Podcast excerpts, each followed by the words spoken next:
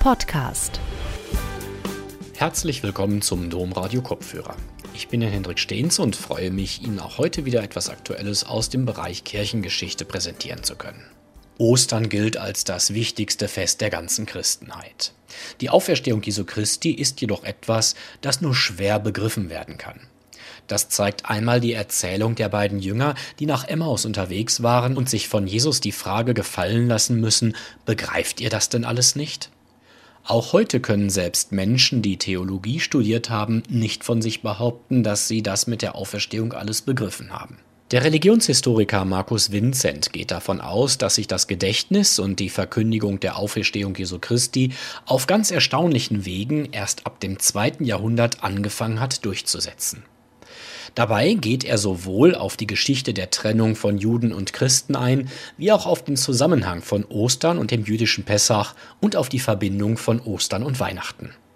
Seinen Vortrag Die Auferstehung Christi im frühen Christentum hielt Professor Vincent im Rahmen der Mittwochsgespräche im Düsseldorfer Maxhaus im Dezember 2021. Gute Unterhaltung. Ja, erstmal ganz, ganz herzlichen Dank, dass Sie es unternommen haben, mich noch einmal hier einzuladen und mir zuhören zu wollen und dass Sie so zahlreich gekommen sind, trotz unserer Covid-Umstände, vor denen wir bei einem Jahr in der Vergangenheit dachten, dass wir im nächsten Jahr, also jetzt, uns in besseren Umständen treffen. Aber wir haben es durchgehalten und ich bin glücklich, dass Sie vor mir sitzen und dass wir nachher auch miteinander ins Gespräch eintreten. Vielen Dank auch, Herr Kraftschak, für die nette Einführung und unsere besten Genesungswünsche gehen natürlich an Herrn Hensch den wir gerne heute Abend hier gesehen hätten, auch so wie mit Ihnen als neuem Leiter hier des Hauses. Also ganz herzliche Grüße an Herrn Hensch und hoffentlich äh, wird er seine Steine bald los und kann wieder gesund unter uns sein. Herr Hensch, jetzt bin ich schon bei Herrn Hensch, Herr Kraftschak wollte ich sagen, hat uns schon auf diese Spannung hingewiesen, dass wir ausgerechnet im Advent, am dritten Advent, uns zu einem Osterthema hier treffen. Aber ich hoffe, dass ich im Laufe dieses Vortrages und unseres Gespräches zeigen kann, wie nah Weihnachten und Advent mit Ostern und der Fastenzeit zusammenpassen und wie sich das eine und das andere als Fest, ja geradezu als Festkreis auseinanderentwickelt hat. Aber ich darf zunächst einmal mit einer eher persönlichen Note beginnen. Als ich mit Herrn Hensch gemeinsam diesen äh, Termin geplant hatte, wusste ich noch nicht, dass es für mich und für meine Familie einen ganz anderen Advent oder ein ganz anderes Weihnachtsfest werden wird, weil im Laufe dieses Jahres meine Frau, die an äh, Eierstockkrebs schon zehn Jahre lang gelitten hat, mit mir gemeinsam noch herrliche Sommertage verbracht hat, bei der sie an ihrem Buch geschrieben hat über Meister Eckehardt, Wirken und Lassen, weil sie als Kunsthistorikerin eine wunderschöne Ausstellung mit Skulpturen organisiert hatte. Und an diesem Buch hat sie noch geschrieben bis genau vor vier Wochen und ist leider vor vier Wochen gestorben. Wer über 30 Jahre lang miteinander gelebt hat, Sie werden das vielleicht sehr gut nachempfinden können, der geht bei allem Glauben nicht leicht voneinander weg. Und ich hatte trotzdem von ihr mitgenommen, dass ich den Vortrag heute Abend halten wollte. Sie selbst hat noch vier Tage vor ihrem Ableben, am Tag, als ich sie ins Krankenhaus bringen wollte, zu mir so fest, wie sie immer war, gesagt, heute noch nicht, ich habe noch Vorlesung. Zu der Vorlesung kam es dann doch nicht mehr, weil bei über 40 Fieber dann das Fieber mehr ausgesagt hat als ihr Mann. Also hat sie sich dem doch gefügt. Es hat leider dann doch nicht mehr gereicht. Über Auferstehung deshalb zu sprechen heute hat für mich einen ganz neuen Tiefgang. Weil der Verlust für uns Menschen, der Verlust eines liebenden Partners oder der Verlust des Lebens selbst, ja die große Frage stellt, war das alles? Und ich denke, dass ich hoffentlich gegen Ende des Vortrages auch noch einmal auf diese Frage zurückkomme. Gleichwohl möchte ich in den Vortrag einsteigen, einfach mit ein paar Seiten, die es mir auch leichter machen, einzusteigen. Aus diesem Buch, das ich geschrieben hatte, auf Englisch im Jahr 2011 veröffentlicht und dann in 2014 ein bisschen überarbeitet in deutscher Sprache. Und das heißt einfach die Auferstehung Christi im frühen Christentum. Im Augenblick ist das Buch nicht zu haben, weil es vergriffen ist. Das ist ja schon schön, wenn ein Buch einmal ausverkauft ist. Aber der Verlag wird es jetzt in den nächsten Wochen wieder neu auflegen. Das hängt damit zusammen, dass ich ähm, im Januar auch noch ein Buch veröffentliche und das soll dann anschließend äh, gleich nachveröffentlicht werden. Ist alles im Herder Verlag erschienen. Das noch vorweg, bevor ich hier einsteige. Als ich dieses Buch über die Auferstehung Christi im Englischen geschrieben hatte, auf die Bitte eines Verlages, hatte ich überhaupt nicht mehr vorstellen können, dass aus dieser einen Buchpublikation eine ganze Reihe von Büchern werden würde, dass ich also auf eine Spur gesetzt wurde und mich dann auch darauf eingelassen habe, was einmal zu diesem Buch geführt hat als erstes Produkt, dann zu dem Buch, über das ich vor einem Jahr hier berichten durfte, über den offenen Anfang. Und jetzt im Januar erscheint der dritte Band, eigentlich fast wirklich ein Band in einer Reihe. Und dieser Titel wird lauten Die Tora Christi oder vielmehr Christi Tora, die Entstehung des Neuen Testaments im zweiten Jahrhundert und es geht davon um die Entstehung des Neuen Testaments als Sammlung. Vielleicht kann man darüber zu späterer Stunde einmal berichten. Zunächst zum allerersten Buch. Welche Rolle spielte Jesus der Auferstandene im frühen Christentum? Statt die Frage, direkt zu beantworten, etwa ob Jesus von den Toten auferstand oder nicht, will dieses Buch das noch meines Erachtens viel faszinierendere Thema angehen, wann, wenn und warum dieses Bekenntnis zum Auferstandenen überhaupt von Bedeutung war. Also wie hat sich dieser Glaube in den ersten christlichen Schriften im Neuen Testament und im Glaubensbekenntnis und in anderen Texten dieser Zeit niedergeschlagen. Und zwar nicht etwa als Randnotiz, wie die Erwähnung des Pontius Pilatus oder die Kontroverse, das Thema der Jungfrauenschaft Marias, sondern als eines der wichtigsten Elemente, wenn nicht sogar als der Kern der christlichen Botschaft und als Fundament, auf dem das Christentum in all seinen konfessionellen Schattierungen aufruht. Da heißt es beispielsweise von einem englischen Forscher des alten, der alten Religionen, der Glaube, dass Jesus wirklich auferstand vom Tod, gilt als die Grundlage der christlichen Gemeinschaft.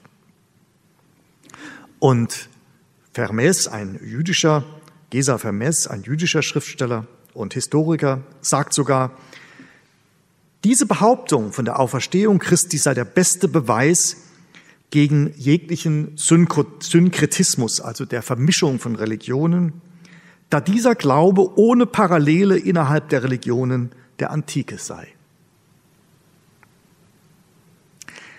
Also die Frage, ist die Auferstehung wirklich das Fundament des Christentums?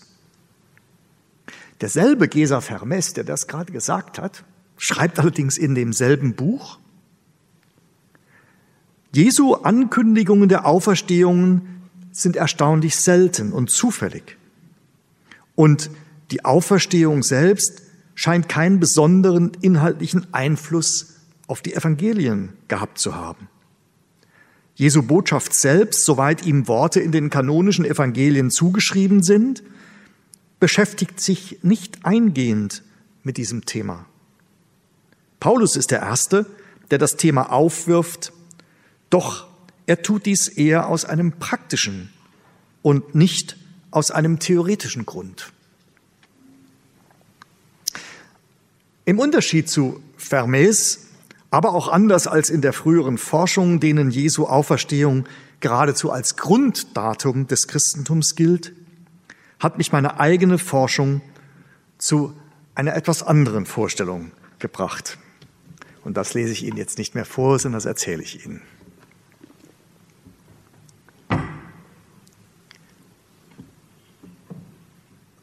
Luther war gewohnt, in der Fastenzeit die Bibel ganz durchzulesen. Zumindest das Neue Testament. Ich glaube nicht, dass er das Alte auch noch geschafft hätte. Und ich hatte einmal in einer Fastenzeit das auch probiert. Und warum auch immer, ich weiß gar nicht warum, aber ich hatte gedacht, ich fange einmal am Ende der Bibel an des Neuen Testamentes und lese es mal in umgekehrter Reihenfolge. Das hängt bei mir damit zusammen, dass ich über umgekehrte Reihenfolgen gerne nachdenke. Dazu habe ich zwei, vor zwei Jahren ein Buch geschrieben über Retrospektion, also einmal die Geschichte rückwärts lesen. Und davon habe ich schon ein bisschen erzählt im letzten Jahr, ich weiß. Also habe ich vor Ostern die, das Neue Testament mit der Apokalypse begonnen. Und von der Apokalypse bin ich über die Johannesbriefe gegangen. Also durch die ganzen katholischen Briefe hindurch. Und habe dann auch noch den Hebräerbrief gelesen, als letzten Brief der Paulusbriefe. Und dann wurde ich schon irgendwie unruhig. Ich wollte ja mich auf Ostern vorbereiten. Aber all diese Texte haben mich auf Weihnachten vorbereitet. Von der Auferstehung war über die Hälfte des Neuen Testamentes, das ich da am Lesen war, nie die Rede. Und ich hatte mich gefragt, was ist denn mit diesen Schriften und den sogenannten Aposteln, die dahinter zu stehen scheinen, deren Namen zumindest diese Schriften gegeben haben, Johannes, Petrus, Jakobus und noch der nicht genannten Autor des Hebräerbriefes. Waren das alles Christen, die uns Weihnachten nahebringen wollen? Und warum erzählen die nicht von Ostern? Erst als ich die Paulusbriefe aufgeschlagen hatte, wurde mir erklärt, dass es, wenn ich nicht an die Auferstehung glaube, mit dem Glauben überhaupt keinen Sinn habe. Als ich das meinem Kollegen und Freund Wolfram Kinzig, der heute evangelischer Kirchenhistoriker an der Universität in Bonn ist, vorgetragen habe, hatte mir Wolfram Kinzig schnell eine Antwort gegeben. Und er hat gesagt, das ist der Grund, warum wir Protestanten die, das Neue Testament von vorne lesen und nicht von hinten.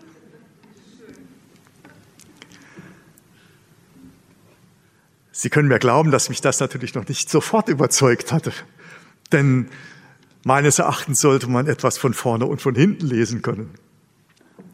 Aber er hatte noch drei Gründe beigebracht, die mich besser überzeugen sollten. Zum ersten sagte er, wenn man das Neue Testament von vorne anfängt, dann fängt man ja mit den Evangelien an. Und da spielt die Auferstehung eine große Rolle. Und dann kommt ja Paulus, zumindest nach der Apostelgeschichte. Das Zweite ist, dass er sagte, wir werden ja getauft, nicht nur auf den Tod, sondern wie Paulus sagt, auch auf die Auferstehung Christi. Und das Dritte sagt er, jeden Sonntag feiern wir Gottesdienst oder die Messe im katholischen. Und jedes Jahr feiern wir Ostern. Und wie Herr Kraftstadt so schön gesagt hat, Ostern ist ja nach allem, was wir lernen, das wichtigste Fest, wichtiger als Weihnachten, auch wenn man es heute oft anders empfindet. Also hatte mir Wolfram Kinzig drei Aufgaben gegeben, die gar nicht leicht zu bearbeiten waren. Also erstens, wie sieht es mit den Evangelien aus? Zweitens, wie sieht es mit der Taufe aus? Und drittens, wie sieht es mit dem Osterfest aus? Und darauf möchte ich ein bisschen heute Abend eingehen. Bei den Evangelien werde ich mich ein bisschen kürzer halten, weil darüber geht ja das nächste Buch, das im Januar erscheinen wird und über das ich gerne einmal eine ganze Zeit mit Ihnen reden kann. Aber ein paar Einblicke will ich trotzdem probieren. Also zunächst zu den Evangelien. Wenn Sie sich die vier Evangelien im Neuen Testament betrachten und die miteinander vergleichen, dann stellen Sie etwas sehr Merkwürdiges fest. Vom Auftreten Jesu als Erwachsener bis hin zu seiner Passion und bis zum Kreuz sind sich alle vier Evangelien bei aller Unterschiedlichkeit aber doch im Großen und Ganzen einig. Also das ist mit Nuancen verschieden, aber Jesus tritt auf in Nazareth und stirbt in Jerusalem. Wenn Sie sich die Anfänge, also die Weihnachtsgeschichten anschauen, sind wir ganz erstaunt. Markus im Evangelium berichtet uns gar nichts. Er fängt sofort mit dem erwachsenen Jesus an. Mit ein Grund, warum die Neutestamentler und Neutestamentlerinnen sagen, Markus ist das älteste Evangelium, weil es das kürzeste ist. Matthäus hat eine bescheidene Kindheitsgeschichte. Also er berichtet uns von Bethlehem. Wenn wir Lukas dazu nehmen, dann haben wir eine sehr ausgefüllte Kindheitsgeschichte. Und das meiste, was wir mit den Krippen verbinden, kommt genähert aus dem Lukas-Evangelium. Und wenn Sie Lukas mit Matthäus vergleichen, da gibt es nur ein einziges Kapitel, ein halbes Kapitelchen, zehn Verse die beide gemeinsam haben, was die Kindheitsgeschichte Jesu betrifft. Und in den zehn Versen sind es gerade mal vielleicht zwei Hände voll Wörter und Sachen, die sie gemeinsam haben. Also sehr unterschiedliche Kindheitserzählungen bei Matthäus und Lukas.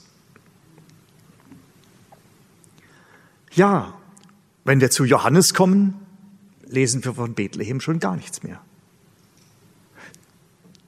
eine ganz andere Kindheitsgeschichte und Weihnachtsgeschichte, die aber viel weiter ausholt, weit über die Anfänge von Bethlehem hinaus, weit über die Zeugung des Sohnes aus Maria.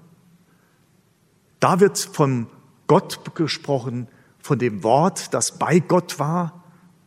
Und Sie kennen ja den Anfang des Johannesevangeliums en archä, en hologos. Am Anfang war das Wort und das Wort war bei Gott und Gott war das Wort und, und, und, und, und. Und erst im 14. Vers heißt es dann, und das Wort ist Fleisch geworden und hat unter uns gewohnt. Also eine sehr andere Kindheitsgeschichte. Und so verschieden wie die Kindheitsgeschichten sind, so sind komischerweise auch die Endstücke unserer Evangelien. Also wenn wir wieder bei Markus anfangen, da merken wir schon, wenn Sie einmal ein neues Testament aufschlagen, das letzte Kapitel im Markus-Evangelium, da gibt es in, der, in den meisten Ausgaben beim letzten Kapitel nach Vers 8 ein kleines Sternchen. Und dann heißt es unten in der Fußnote, dass bei vielen Handschriften, die wir haben aus der ältesten Zeit, das Evangelium mit dem Vers 8 endet. Und dass die nachfolgende Auferstehungserzählung fehlt. Also jetzt stellen Sie sich mal einen, einen Schriftkopierer vor, einen Christen, einen frommen Mönchen, der am Vers 8 aufhört und die Auferstehung einfach abschneidet. Also das ist keine gute Erklärung, sondern es muss wohl so gewesen sein, dass in einer ganzen Reihe von alten Handschriften das Markus-Evangelium mit diesem Vers geendet hat und keine Auferstehungserzählung kannte. Gott sei Dank haben wir ja Matthäus und Lukas. Aber wenn wir die Auferstehungserzählungen bei Matthäus uns betrachten, dann erzählt er uns, dass Jesus ausschließlich in seiner Heimat in Galiläa auftritt. Dort ist er seinen Jüngern erschienen. Von Jerusalem keine Spur im Matthäusevangelium. Schlagen wir das Lukasevangelium auf. Wir haben die Geschichte vorhin schon gehört von Emmaus. Emmaus liegt in der Nähe von Jerusalem, heißt es, ein paar Stadien entfernt. Also Lukas, überraschenderweise, kennt keine einzige Auferstehungserzählung aus der Heimat Jesu, aus Galiläa. Nach seinen Angaben ist Jesus nicht in Galiläa, sondern in Jerusalem erschienen. Eine eigentümliche Diskrepanz, ein komischer Unterschied. Bei Johannes haben wir es ein bisschen einfacher. Was er gewusst hat von der Auferstehung, scheint er nur von Matthäus und Lukas gewusst zu haben. Denn wir haben ein Kapitelchen am Ende seines Evangeliums, bei dem er das erzählt, was Matthäus erzählt, nämlich, dass Jesus in Galiläa erschienen sei. Und im nächsten Kapitel hängt er an, was er aus Lukas wusste, nämlich, dass Jesus in Jerusalem und Umgebung erscheint. Also eine eigentümliche Verteilung dieser Evangelieninformationen über Jesus, die, was die Kindheit betrifft, ganz unterschiedlich sind und was das Ende betrifft, genauso unterschiedlich sind.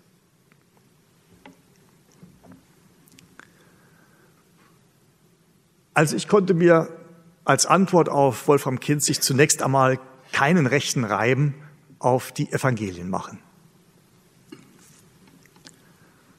Und weil ich ja kein Neutestamentler bin, konnte ich mir es auch ein bisschen leicht machen, weil ich in die Literatur des frühen Christentums schauen konnte, die nicht im Neuen Testament versammelt ist. Und hier war mir die Frage eigentlich zunächst noch schwieriger geworden, weil ich begonnen hatte, die Texte, und zwar alle Texte, die wir besitzen und die wir bisher den ersten beiden Jahrhunderten zuordnen, zu lesen. Es hat auch viel Spaß gemacht, einmal eine ganze Literatur zu lesen, alles, was wir aus diesen zwei Jahrhunderten kennen. Und das ist gar nicht so wenig. Also es ist zwar über 90, vielleicht sogar 99 Prozent aller Literatur, die damals geschrieben wurden, verloren. Aber das eine Prozent ist doch eine ganze Menge. Und bei der Lektüre ist mir aufgefallen, dass es eine ganz enge Verbindung gibt zwischen Paulus und zwischen der Nennung und der Diskussion und dem Einführen der Auferstehung Christi. Als ich dieses Buch geschrieben hatte, war das eigentlich die Hauptthese, dass ich gezeigt habe und zu zeigen versucht habe, dass frühchristliche Literatur, die sich mit der Auferstehung Christi beschäftigt und die Auferstehung Christi für ein Grunddatum hält, so wie Paulus. Ohne die Auferstehung ist mein Glaube nichts.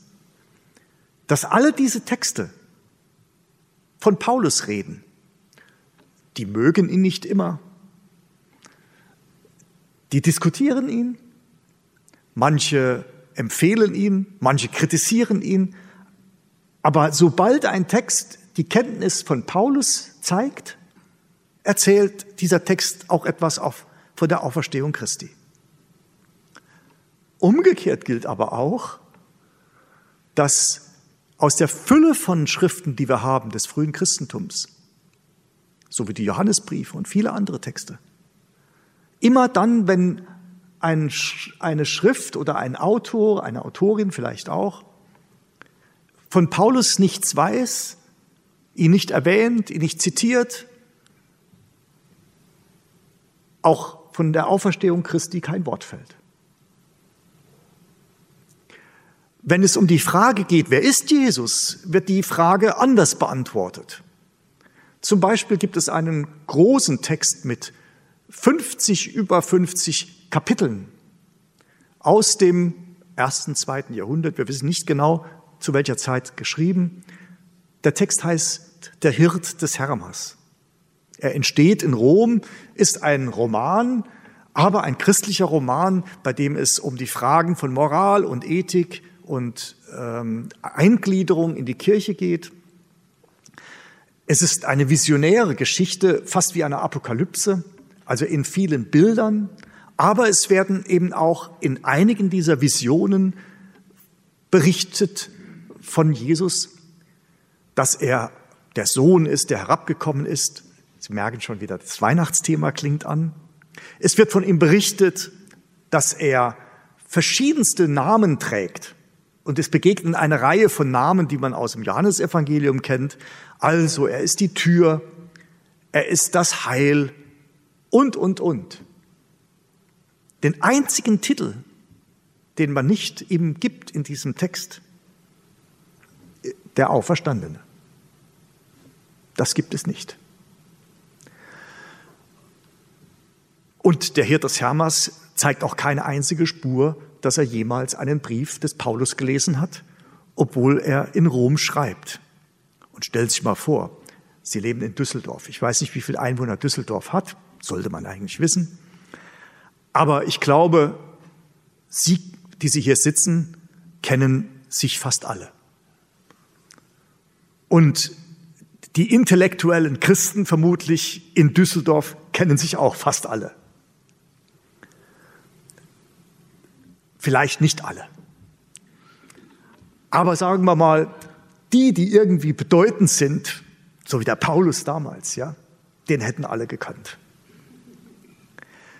Also, dass ein Mensch, ein Schriftsteller wie der Hirt des Hermas Paulus nicht zur Kenntnis nimmt, ist schon erstaunlich.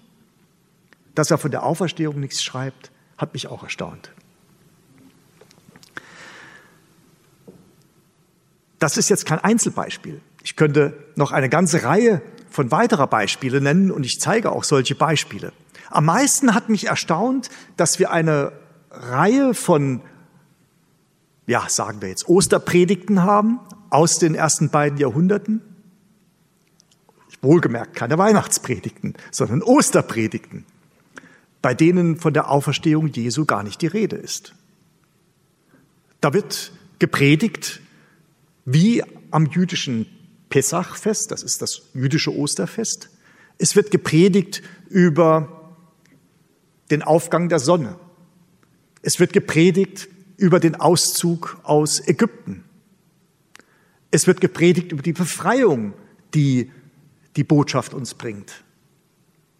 Und es wird gepredigt, dass wir feiern sollen, diesen Auszug aus Ägypten. Aber von Jesu Auferstehung ist da keine Rede. Also nachdem ich da nicht fündig geworden bin auf meine Antworten, habe ich mich in der jüdischen Literatur der damaligen Zeit umgeschaut. Und dort ist mir eine erste kleine Antwort entgegengekommen. Ich habe nämlich festgestellt, und das bin ich nicht der Erste, ich bin äh, zwar, zwar Judaistik, wie Sie gehört haben, studiert, aber es gibt reiche jüdische Forschung auch zum Thema der Auferstehung, weil es auch für Juden ein großes und wichtiges Thema ist.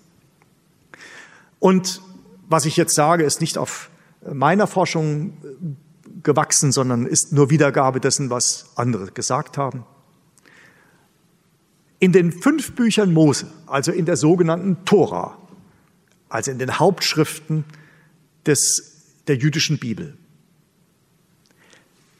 ist von Auferstehung eben nicht die Rede. Die altjüdische Religion kennt keine Auferstehung des Menschen, geschweige denn des Messias.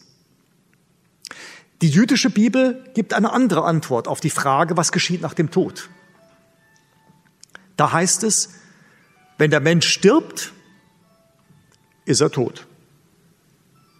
Das ist natürlich nicht gerade eine aufmunternde Antwort. Es gibt eine Möglichkeit, dass der Mensch weiterleben kann. Und das ist, und das ist, dass der Mensch in seinen Nachkommen weiterlebt. Wohlgemerkt, aber das ist zeitgebunden, das ist die Zeit einer stark patriarchalen Gesellschaft, nicht nur im Judentum, sondern überhaupt in dieser Zeit. Es ging dabei nur um das Weiterleben der männlichen Figuren. Also meine Frau hätte da keine Chance.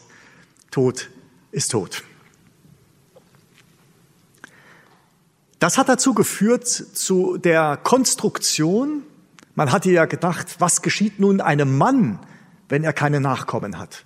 Also über die Frau hat man sich gar nicht Gedanken gemacht. Aber was geschieht, wenn ein Mann stirbt, der keinen Nachwuchs hat? Also hat man die sogenannte Leviratsehe eingeführt. Und das bedeutet, dass der Bruder des verstorbenen Mannes mit seiner zurückgebliebenen Frau Kinder zeugen muss. Und diese Kinder gehören nicht dem Bruder, der sie gezeugt hat, mit der, Verstorb mit dem mit der Frau des verstorbenen Mannes, sondern diese Kinder galten als die Kinder des Verstorbenen. Und damit wurde sein Weiterleben gesichert. Für uns natürlich eine extrem problematische Konstruktion, ganz geschweige denn äh, die Frage der Frauenbetrachtung. Aber ich will damit nur verdeutlichen, wie wichtig dieses Thema in der Torah ist, dass eben mit dem Tod das Ende sich vorgestellt wurde. Diese Vorstellung hat sich im Laufe der Geschichte Israels verändert. Und zwar am stärksten verändert, als Israel in das sogenannte babylonische Exil ausgewandert ist.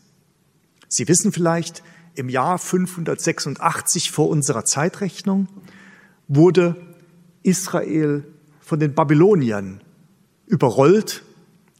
Der letzte König Israels wurde geblendet, also blind gemacht, und ein großer Teil des Volkes verschleppt nach Babylonien in das Zwei-Stromreich. Ein kleinerer Teil wanderte aus ins Exil nach Alexandrien. Und seit dieser Zeit haben wir diese jüdische Kultgemeinschaft in zwei getrennten Teilen. Einen griechisch langsam sprechenden Teil in Alexandrien und einem Teil, das sich irgendwie inkulturiert und beheimatet in dem damaligen persischen, also zunächst babylonisch und bald danach von, in dem persischen Reich. Und durch diese Jahrzehnte, Jahrhundertelange Lebensweise innerhalb Babyloniens und dann anschließend innerhalb Persiens hatte man ganz viele Ideen aus dem persischen Umfeld mit in die eigene Religion übernommen. Und eines dieser, wenn ich so sagen darf, Importgüter war die Vorstellung, dass es nach dem Leben ein Weiterleben gibt, dass es eine Auferstehung gibt. Das war eines der Themen, die man speziell im Zweistromland gelernt hatte. Vermutlich, das wissen wir nicht ganz genau, aber vermutlich aus dem sogenannten Zoroastrismus. Zoroaster kennen Sie alles von Nietzsche. Es sprach Zarathustra, das ist eigentlich der Zoroaster. Also es gab eine, eine schon monotheistische Religion, die einen großen Einfluss hatte, offensichtlich auf diese jüdische Glaubensgemeinde im Zweistromland. Ein zweites Element hatte man auch damals erst gelernt, nämlich die Vorstellung von einem künftigen neuen König, also einen Messias. Auch von einem Messias werden Sie in den fünf Büchern Mose, so gut Sie lesen können, nichts lesen.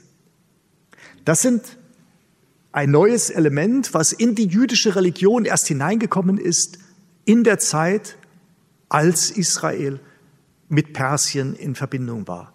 Also das war ein Glaubensmoment, was man vorher so nicht kannte und jetzt in die neueren Schriften durchaus mit einbringt. Also wir haben zum Beispiel dann in den Propheten die Rede Ezechiel, dass das Gebein wieder aufstehen wird. Diese großartige Vision. Wir haben in anderen prophetischen Texten, auch in den Psalmen, die Vorstellung, dass die Menschen wieder weiterleben werden nach ihrem Tod. Also eine Fülle von verschiedenen Szenen, in der sowohl von dem Messias als auch von der Auferstehung die Rede ist. Wenn wir uns allerdings die Grabmäler betrachten, also wie lassen sich jüdische Mitglieder im ersten Jahrhundert vor Christus und noch etwa im ersten Jahrhundert unserer Zeitrechnung beerdigen.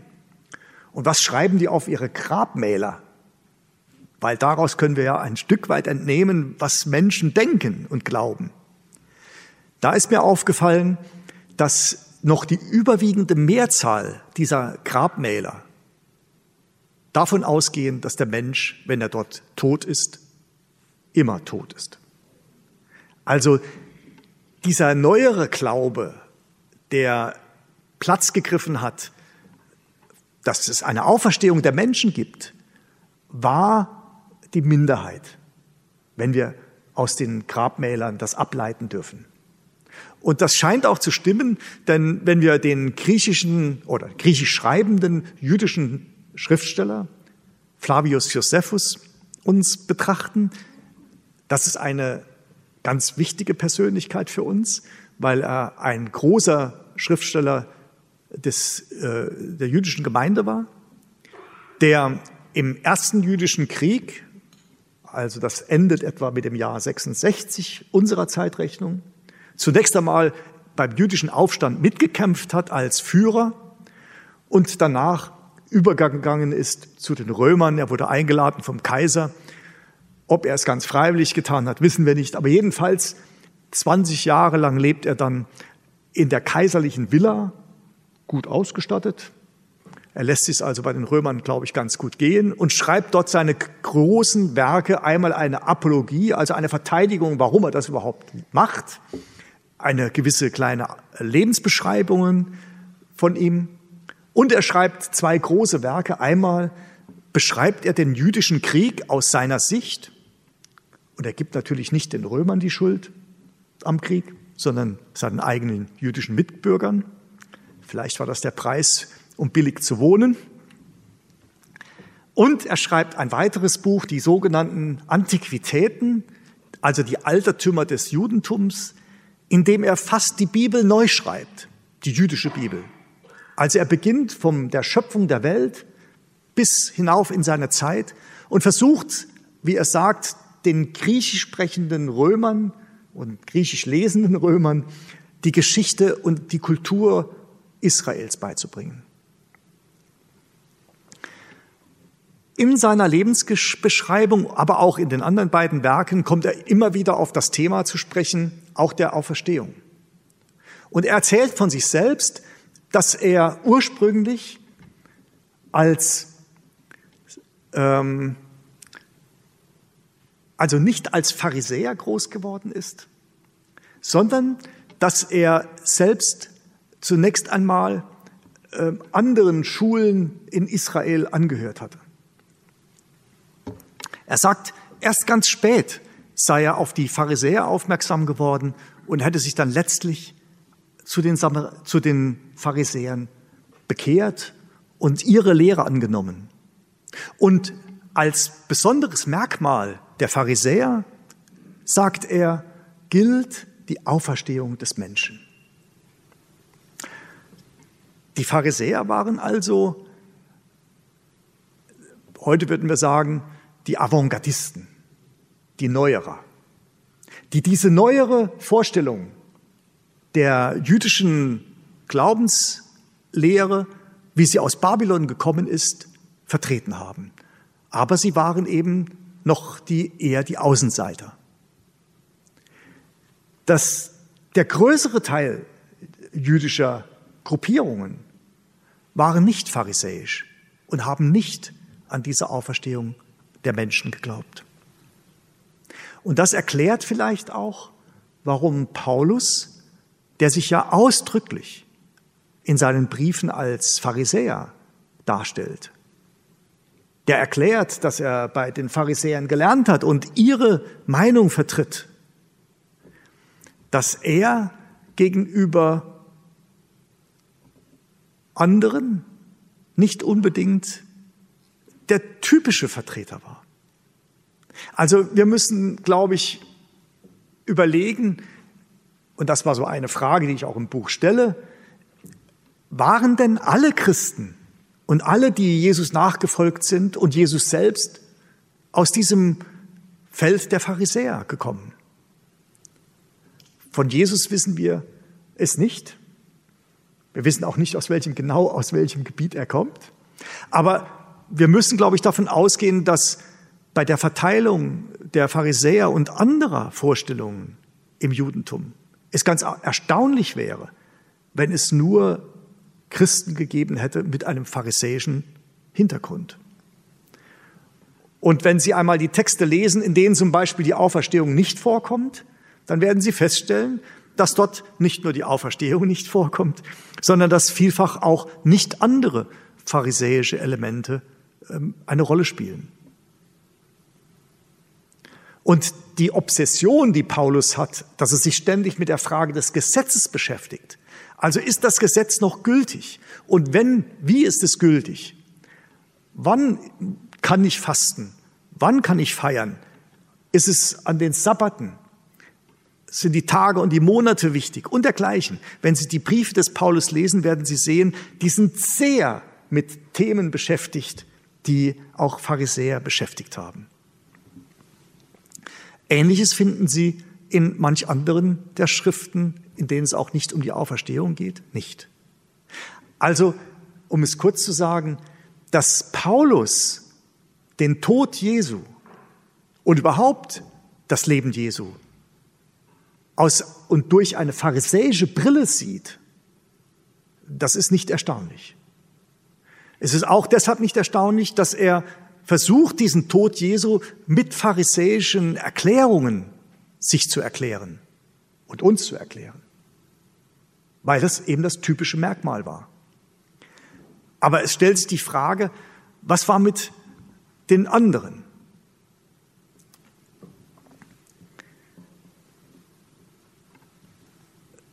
So viel vielleicht einmal zu den Evangelien und zu den frühchristlichen Texten. Wolfram Kinzig hat ein zweites Thema aufgeworfen. Ich schaue noch ein bisschen auf die Uhr, dass ich nicht zu lange rede. Wir wollen ja noch diskutieren. Habt noch ein bisschen. Die Taufe auf den Tod und auf die Auferstehung. Ich hatte damals Wolfram Kinzig gebeten, dass er diesen Teil selbst bearbeitet. Denn er ist ein großer Geschichtswissenschaftler, der die Liturgie gut kennt. Ist nicht so selten, äh, nicht so häufig unter den Protestanten, aber er ist ein ganz besonderer äh, protestantischer Kirchenhistoriker, der dafür sehr viel Gespür hat. Und er hat eine Untersuchung gemacht der sogenannten Tauffragen mittlerweile auch eine große Untersuchung gemacht aller Glaubenssymbole, die im Christentum entwickelt wurden. Er hat jetzt ein vierbändiges Werk veröffentlicht in Oxford äh, University Press mit all diesen Glaubenssymbolen. Aber die spezielle Forschung war gewidmet den Tauffragen, weil er festgestellt hat, dass die Tauffragen und die Antworten auf die Tauffragen noch älter sind als die Glaubensbekenntnisse im Christentum. Also das sind so die Anfänge des Glaubensbekenntnisses. Und dann ist er der Geschichte der Glaubensbekenntnisse und der Tauffragen, die da vorausgehen, nachgegangen bis zur Neuzeit. Und es ist sehr interessant, was er entdeckt hatte. Er sagt, es gibt zwei Traditionen von Tauffragen, die entwickelt wurden im Christentum. Das eine ist eine Tauffrage, wo der Täufling beziehungsweise seine äh, Patinnen und Pate gefragt werden, glaubst du an den Vater, Gott den Allmächtigen? Dann sagt der Pate, die Patin, ja. Die zweite Frage geht zu Christus. Glaubst du an Jesus Christus, seinen eingeborenen Sohn, der geboren wurde und gelitten hat? In Latein natum et passum. Und die dritte Frage geht zum Heiligen Geist in der Kirche. Glaubst du an den Heiligen Geist und an die heilige katholische Kirche, Vergebung der Sünden, Auferstehung der Toten und das ewige Leben? Ja. Was natürlich aufgefallen ist, auch Wolfram Kinzig, ist, dass bei Christus nur gefragt wird, ob wir an einen Christus glauben, der geboren wurde und gelitten hat. Also Weihnachten und Karfreitag hat ihm natürlich als Protestanten bestimmt gut gefallen. Allerdings war trotzdem die Frage, was ist mit Ostern? Und er hat festgestellt, dass dann im fünften, sechsten Jahrhundert es eine zweite Tradition sich entwickelt, bei der Tauffragen verbunden werden mit dem apostolischen Glaubensbekenntnis, bei dem dann auch die Auferstehung vorkommt. Auferstehung Christi. Aber seine Forschungen haben gezeigt, im dritten und zweiten Jahrhundert und vielleicht sogar noch früher gibt es nur diese eine Frage, natum et passum, der geboren wurde und gelitten hat, ohne Auferstehung.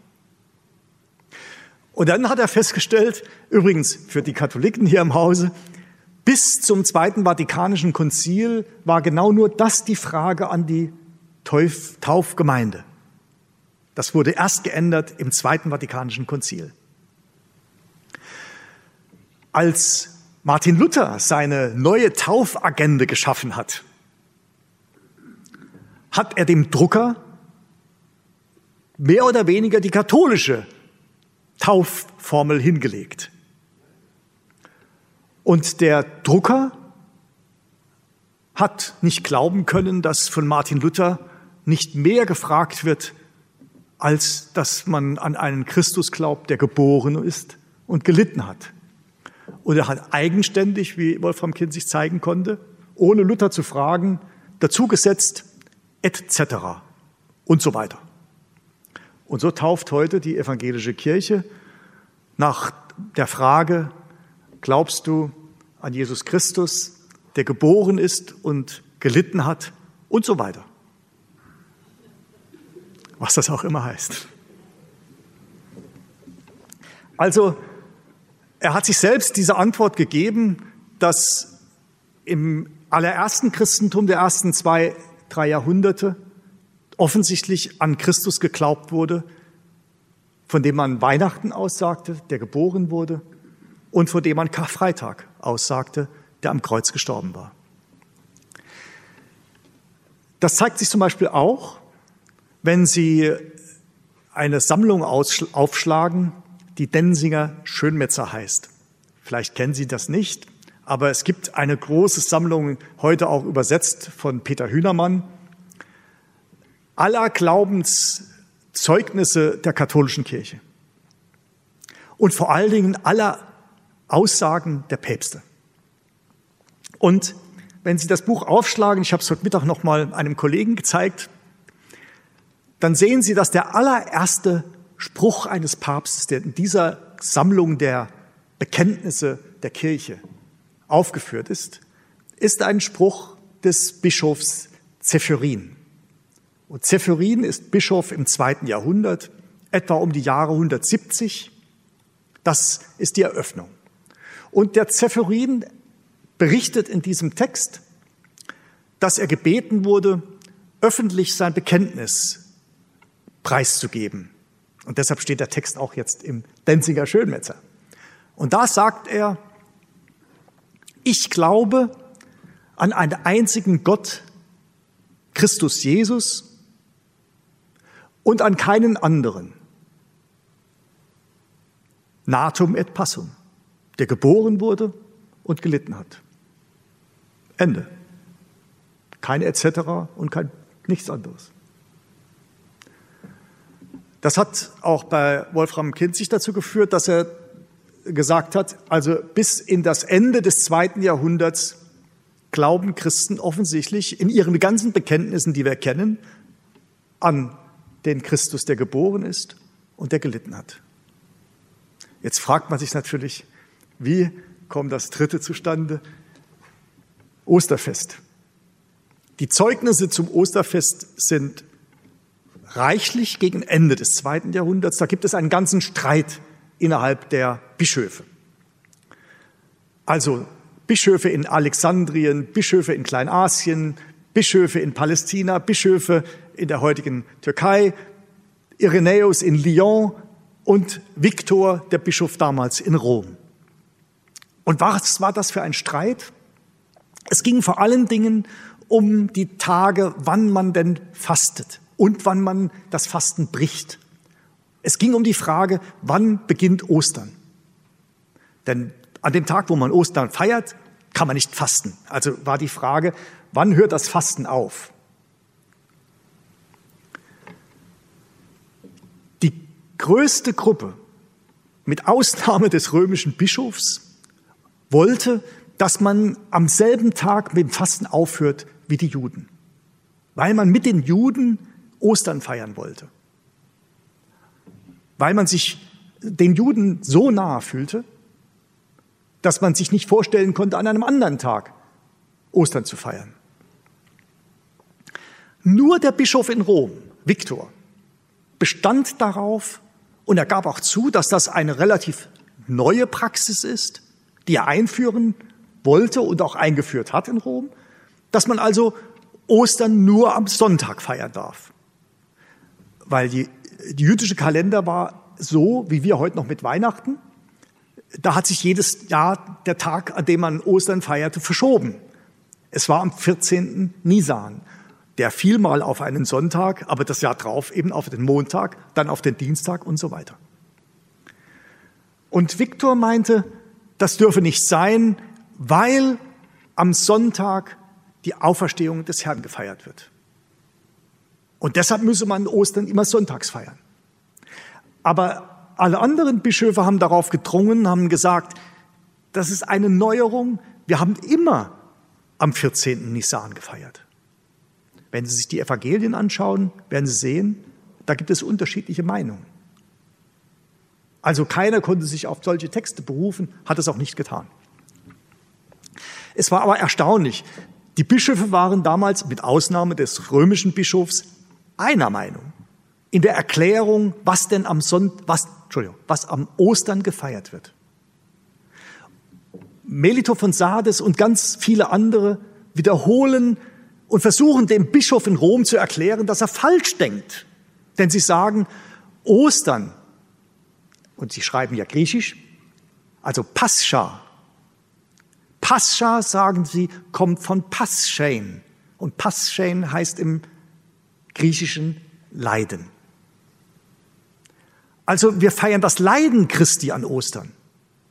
Und deshalb kannst du nicht einfach den Osterfesttag auf den Sonntag legen und die Auferstehung feiern. Sie sehen also noch am Ende des zweiten Jahrhunderts ist die Feier von Ostern mit dem jüdischen Begriff Passchen ausgestattet und wird auch gedeutet auf das Leiden Christi nicht auf die Auferstehung. Aber in Rom gibt es diese Neuerung, dass man sagt, wir feiern die Auferstehung. Und deshalb müssen wir sonntags feiern. Dann stellt sich natürlich die Frage, wie kommt es jetzt in Rom dazu, dass man dort die Auferstehung so betont? Die Auferstehung Christi. Und das erklärt sich meines Erachtens am allerersten damit, Und das versuche ich in dem Buch auch zu erklären. Deshalb hat das ganz am Ende, im Englischen, im Deutschen jetzt nicht, weil es zu lange geworden wäre, aber im Englischen hat das Buch den Untertitel und die Entstehung des Neuen Testaments. Nicht als Sammlung, sondern überhaupt, wie kommen die Schriften zustande? Und ich versuche zu zeigen, dass dieser Idee des Wandels des Osterfestes sich am ehesten erklärt, wenn die zentralen Texte, die wir haben, also jetzt komme ich zurück auf die Evangelien, wenn diese Evangelien tatsächlich in relativ zeitlicher Nähe miteinander entstanden sind und auch an einem Ort, wo man diese Texte miteinander und voneinander abschreiben konnte. Und wo diese Texte gesammelt worden sind, zusammen mit den Paulusbriefen. Also ich glaube, dass die Paulusbriefe nicht nur älter sind, das wissen mittlerweile sagen das ja auch alle, oder überhaupt haben das immer schon alle gesagt, dass die Paulusbriefe älter sind als die Evangelien. Aber ich glaube eben, dass die Paulusbriefe auch einen viel größeren Einfluss auf diese Evangelien hatten. Und dass deshalb auch, bei Markus jetzt weniger, aber dass deshalb auch die Evangelien unseres Neuen Testamentes so eine starke Auferstehungsbotschaft haben. Dieser Vermess sagt zwar, es könnte eigentlich viel deutlicher sein, aber es gibt jedenfalls auch diese Verbindung zwischen Paulus und unseren Evangelien. Wie diese Evangeliensammlung zustande kommt, darauf will ich heute jetzt gar nicht erst groß eingehen. Gerne, wenn wir noch diskutieren, kann ich noch ein Wort dazu sagen.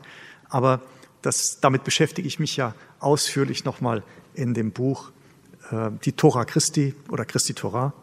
Und darauf können wir vielleicht nochmal zu sprechen kommen. Also, um zum Anfang zurückzukommen. Es ist mir aus dieser Arbeit deutlich geworden, dass Weihnachten, also dass die Geburt, und jetzt ist nicht nur die Geburt Bethlehems, ja, sondern dass diese Menschwerdung, von der viele, viele dieser Texte sprechen, von der das Bekenntnis spricht, von der die Tauffragen sprechen, dass das, was wir jetzt mit Advent und Weihnachten feiern, dass das entgegen vieler Meinungen, die wir und was ich gelernt habe, einen viel größeren Stellenwert hat, als ich lange Zeit angenommen hatte. Und dass dieses Weihnachtsfest unmittelbar verbunden ist mit dem Leiden Christi. Ähnlich wie dann bei Paulus im Philipperbrief. Er hat nicht daran festgehalten, Gott gleich zu sein, sondern hat sich bereit gefunden, Sklave zu werden. Und dass in dieser Verbindung zwischen Weihnachten und Karfreitag ein ganz tiefer Sinn liegt. Und ganz persönlich gesagt, ich glaube, dass diese Verbindung im Sterben von der Inkarnation und von dem Loslassen des eigenen Lebens, dass das eine der Grundbotschaften ist, die in diesen Texten steckt. Dass Menschen aber das als Befreiung erlebt haben, also nicht beim Leiden und beim Sterben und beim Verlust bleiben, sondern darüber und darin, geradezu darin, eine Hoffnung entwickelt haben. Das zeigt zum Beispiel ein frühchristlicher Schriftsteller wie Barnabas im Barnabasbrief aus dem zweiten Jahrhundert, der sagt, wie Mose eine eherne Schlange gehalten hat, die aus Erz war. So ist auch das Leben mit dem Sterben trotz des harten Erzes und trotz des harten Bodens steckt darin unsere Hoffnung. Und ich glaube, dass das ein Anfang war, wo die pharisäische Botschaft, die ja von Auferstehung der Menschen ausging, auch das Kreuz Jesu neu bedacht hat. Was sich dann niedergeschlagen hat in diesen Erzählungen des Neuen Testaments und der Evangelien. Auch bei Paulus. Aber ich glaube, dass das eine zweite Reflexion war aus pharisäischer Brille. Und so verbindet sich dann doch Weihnachten mit Karfreitag und Ostern. Vielen Dank.